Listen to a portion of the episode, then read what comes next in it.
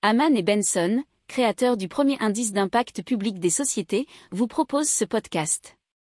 Haman Benson. Le journal des stratèges.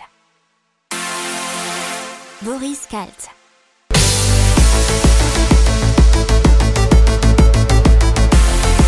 Bonjour à tous et bienvenue dans le journal des stratèges pour l'intégrale impact de la semaine du 1er au 5 mars 2021. Je vous souhaite une excellente écoute. Allez, on passe à Comment ça va, qui ce sont des vendeurs ambulants qui vous permettent de faire votre marché au pied de votre immeuble. Et ça a été développé dans la région lilloise. Et donc c'est grâce à un engin hybride moitié bicyclette, moitié étal de marché qui transporte des légumes et fruits provenant de producteurs locaux, mais aussi d'autres types de produits déjà transformés comme pain, miel, confiture, jus de fruits, pâtes, riz ou lentilles en vrac. Alors euh, ils se sont bien sûr complètement et beaucoup développés depuis euh, la malheureuse crise du coronavirus, puisque bien entendu, moins de risques de se contaminer au pied de son immeuble. Euh, donc, ça permet de vendre des produits frais dans différents quartiers, bien sûr, sous les fenêtres des consommateurs. Ils ont déjà 5 salariés et ils multiplient les tournées à Lille et dans quelques villes voisines à bord de leur vélo épicerie ambulant. Et on passe à Poétique. C'est un pot biodégradable, bien entendu, pour supprimer le plastique puisqu'en France on a déjà 450 millions de pots de rempotage en plastique qui sont jetés chaque année. Donc Poétique c'est une solution pour remédier à ces pots malheureusement qui ne peuvent pas bien être recyclés, donc avec des pots biodégradables composés de farine, de compost et de bois. Alors dans le sol, ils se désagrègent entre 5 et 8 semaines plus tard, alors qu'au sec, ils restent complètement intact. Ils ont déjà reçu euh, le soutien de l'ADEME, de l'INRAE et du plan de relance pour la partie industrielle. Alors c'est une émanation de CED, euh, qui est la filiale environnement de Veolia, qui détient 60% du capital, et Poetic a acquis la licence de l'invention d'une start-up israélienne qui est Bioplasmar, qui conserve 40% des parts. Ils ont déjà un contrat de 600 000 pots avec la coopérative Camro, qui, qui équipe les horticulteurs de tout l'hexagone. Alors, euh, Poétique prévoit d'atteindre les 35 millions de pots d'ici 2023. Allez, c'est parti donc avec Oxfam qui nous parle des entreprises françaises qui aggravent le réchauffement climatique. il y en a apparemment 35. Et donc, selon eux, aucun secteur d'activité n'est aligné avec l'accord de Paris, selon euh, leur rapport, et les chiffres fournis par la société Carbon for Finance. Et donc, il y a 35 entreprises françaises qui sont la majorité l'émanation du CAC 40. Alors, qu'est-ce qui a été pris en compte? Les émissions directes des entreprises, celles liées à leur consommation d'électricité ou de chaleur, mais aussi les émissions indirectes. Alors, on va commencer par les bons élèves, selon eux, ce sont EDF, Schneider Electric et Legrand qui ont une empreinte carbone et des engagements susceptibles de les faire rester dans une trajectoire compatible avec un réchauffement inférieur à 2 degrés.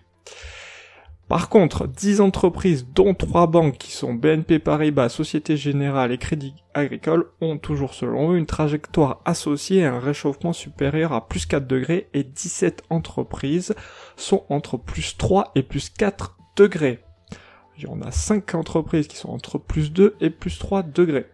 Une bonne partie, 40% des émissions des acteurs financiers est issue de leurs activités dans le secteur des énergies Euh, là, on s'attaque ensuite à Airbus qui en prend euh, pour son grade, euh, puisque selon eux, ils émettent 66 fois plus de gaz à effet de serre que la SNCF pour générer 1 euro de chiffre d'affaires. C'est pas rien. Oxfam demande d'intégrer dans le projet de loi climat et résilience l'obligation pour les entreprises de publier leur empreinte carbone, une feuille de route qui mène à un respect de l'accord de Paris et un plan d'investissement. Et maintenant une technologie renouvelable super impactante, c'est Source, euh, l'émanation de Zero Mass Water, qui transforme l'air en eau potable. Donc euh, ça se passe dans le désert d'Arabie et c'est la possibilité de mettre en bouteille de l'eau fraîche qui provient de l'air. L'usine est installée à une vingtaine de kilomètres de Dubaï et elle transforme donc l'humidité de l'atmosphère en eau potable. Elle est alimentée grâce aux énergies renouvelables. 1250 panneaux absorberont la vapeur d'eau grâce à l'énergie solaire, pardon. Sont équipés de filtres afin de capturer uniquement des molécules d'eau purifiée, même si l'air est pollué. Toute la production fonctionne donc à l'énergie solaire. Les bouteilles sont en plastique recyclé et le bouchon est en bambou, donc l'entièreté est durable. L'entreprise euh, va essayer de proposer des prix qui seraient proches de l'eau importée. Mais pour l'instant, la capacité de production assez faible, mais euh, c'est un début, elle n'est que de 2,3 millions de litres d'eau, c'est à peu près l'équivalent d'une piscine olympique. maintenant on parle de l'hybridation, et cette fois-ci c'est pas pour les voitures, c'est pour les bateaux.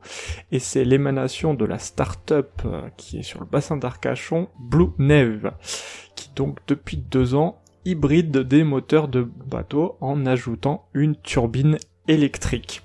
Alors maintenant, ils sont dans des locaux de 700 mètres carrés sur le port d'Arcachon, et ils sont passés de 2 à 15 salariés, donc ingénieurs et techniciens, puisqu'il y a un grand essor sur les bateaux hybrides et une vraie demande dans le secteur de la plaisance. Allez, c'est parti pour ce nouveau donc rapport de l'ONG bruxelloise Transport et Environnement qui nous explique que la voiture électrique gaspille moins de matières premières que la voiture à carburant fossile. Il faut savoir que donc au cours de son cycle de vie, la première va utiliser 30 kg de métaux issus de sa batterie lithium-ion contre 17 000 litres de pétrole pour la deuxième. Et donc la production effectivement en ce moment de véhicules électriques s'accélère, mais il y a aussi donc un coût dit environnemental avec un accroissement des extractions de lithium, de cobalt, de nickel. Donc bien évidemment il y aura un coût écologique mais qui sera dit moins fort que celui de l'extraction du pétrole, puisque au cours de la prochaine décennie, les progrès technologiques réduiront de moitié la quantité de lithium requise pour fabriquer une batterie la quantité d'énergie que l'on peut stocker avec une donnée de matériaux sera aussi dite meilleure euh, avec les avancées technologiques qui sont prévues pour vraiment améliorer le stockage des batteries et notamment grâce à l'utilisation de l'hydrogène. Et en 2035, selon toujours les chiffres de cette ONG, plus de 1 cinquième du lithium et du nickel et près de 2 tiers du cobalt nécessaire à la fabrication d'une nouvelle batterie pourraient provenir du recyclage. Alors, il faut savoir que toujours selon eux, l'Europe produira probablement suffisamment de batteries pour approvisionner son propre marché de voitures électriques dès cette année. Et on continue tout de suite avec votre corps qui peut se transformer en batterie électrique. C'est un projet qui euh, intervient grâce à une équipe de chercheurs du centre universitaire de Boulder dans le Colorado. C'est une bague futuriste qui fonctionne au contact avec la peau. Elle est constituée de générateurs thermoélectriques qui exploitent la chaleur de la peau qui se dissipe dans l'air pour alimenter les appareils électriques. Ils utilisent une base en polymine et de fines puces thermoélectriques collées sur une base et reliées entre elles par des fils métalliques liquides. Alors les créateurs de ce prototype estiment que le bijou pourrait générer environ 1 volt au centimètre carré, ce qui n'est pas bien sûr pas assez pour recharger notamment le téléphone portable ou ordinateur, mais ça pourrait suffire pour euh, tout ce qui est petit objet connecté comme les bracelets ou les montres intelligentes. Alors il s'agit d'un prototype, mais d'après les concepteurs, il pourrait venir orner euh, le doigt de tout le monde d'ici 5 à... On passe à Framework qui vient d'annoncer le lancement d'un ordinateur dont les composants seront facilement démontables en vue de leur remplacement. Chacun d'entre eux aura un code barre qui permettra d'obtenir sa référence et des instructions pour l'installer. C'est une solution écologique et économique. Ça ressemble à un petit boîtier d'un centimètre d'épaisseur en aluminium. Ce qui signifie à terme moins de déchets et plus de produits que l'on pourra reconditionner et bien entendu racheter d'occasion. C'est parti avec le réchauffement climatique et les émissions de CO2 des entreprises européennes. Alors selon l'association CDP Europe et le consultant Olivier Wiman, euh, le réchauffement climatique serait de 2,7 degrés Celsius si le niveau des émissions des entreprises européennes actuelles restait inchangé. Ah, c'est le double de l'objectif de 1,5 degrés Celsius fixé par l'accord de Paris en 2015. Et c'est bien sûr bien plus que l'ambition de 2 degrés Celsius. Alors pour plafonner, selon toujours ce rapport, le, réchauffement à 1,5 degrés Celsius, l'économie européenne devra réduire ses émissions de 50% au cours de la prochaine décennie, et au moins 65% des entreprises devraient être totalement alignées sur les normes euh, de Paris d'ici là.